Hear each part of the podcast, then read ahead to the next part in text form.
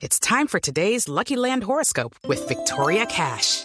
Life's gotten mundane, so shake up the daily routine and be adventurous with a trip to Lucky Land. You know what they say. Your chance to win starts with a spin.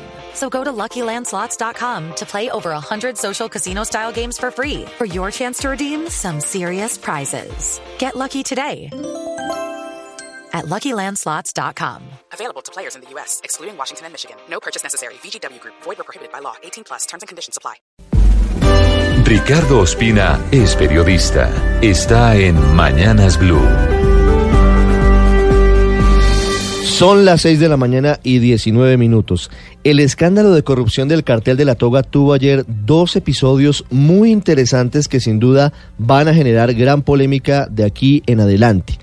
El origen de este nuevo choque político y judicial tiene como origen la petición que hizo el representante a la Cámara Edward Rodríguez del Centro Democrático para que el expresidente de la Corte Suprema de Justicia, Leonidas Bustos, sea acusado por tres delitos, entre ellos concierto para delinquir por ser el presunto cabecilla de esa red de corrupción.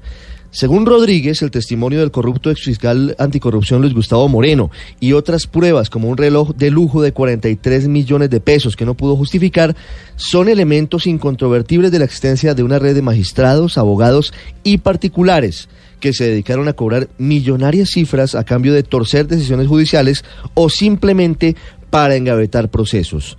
Pero lo más controversial de esta decisión es la compulsa de copias, es decir, la petición para que la misma comisión de acusación investigue a varios personajes importantes de la justicia. Esa comisión, por supuesto, eminentemente de carácter político y no judicial.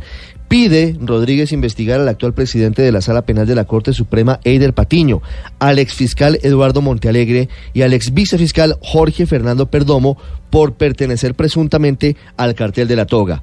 Patiño, quien recientemente estuvo en el ojo del huracán por ser uno de los magistrados a los que Estados Unidos le retiró la visa, anoche negó cualquier vínculo con actuaciones ilegales y dijo que espera que pronto se resuelva su situación ante los investigadores en la Cámara.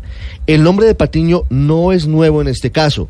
Ya había rendido declaración en 2017 y se menciona en casos como el de la investigación al ex senador Luis Alfredo Ramos por parapolítica, caso que estuvo aparentemente durante varios meses en su despacho pendiente de proyecto de fallo sin que lo presentara a sus compañeros.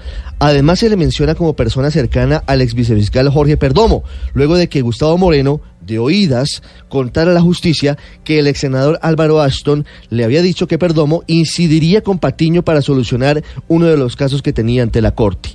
Pero no solamente es este caso, sin duda la carga de profundidad en esta decisión tiene que ver con Eduardo Montealegre y Jorge Fernando Perdomo. Sobre Montealegre dice que se pide investigarlo por haber supuestamente llevado a Gustavo Moreno a la fiscalía como asesor a petición de Leonidas Bustos y de Francisco Ricaurte. En el caso de Perdomo, además de Álvaro Ashton, mencionado anteriormente, se le vincula por haber intentado incidir en casos ante la Corte Suprema, supuestamente, contra el representante de la Cámara, Nilton Córdoba Manyoma, que también estaría, este negocio, en el despacho de Eider Patiño. La reacción del fiscal Montealegre y de Perdomo fue muy dura. No solamente dijeron que esta es una obra de un títere de Álvaro Uribe en la Cámara de Representantes, sino que además afirman que el expresidente abro comillas, está acorralado por su pasado y por el fantasma de los crímenes transnacionales e internacionales que cometió, cierro comillas.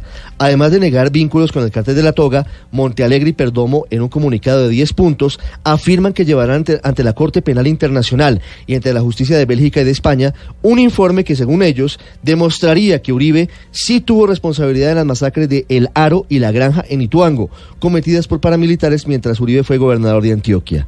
Más allá del escenario de profunda polarización que en lugar de ceder parece acrecentarse con el paso de los días en el país, lo que corresponde es que la justicia actúe de forma rápida e imparcial en todo este proceso para conocer la verdad sobre crímenes graves relacionados con corrupción y con violaciones a los derechos humanos.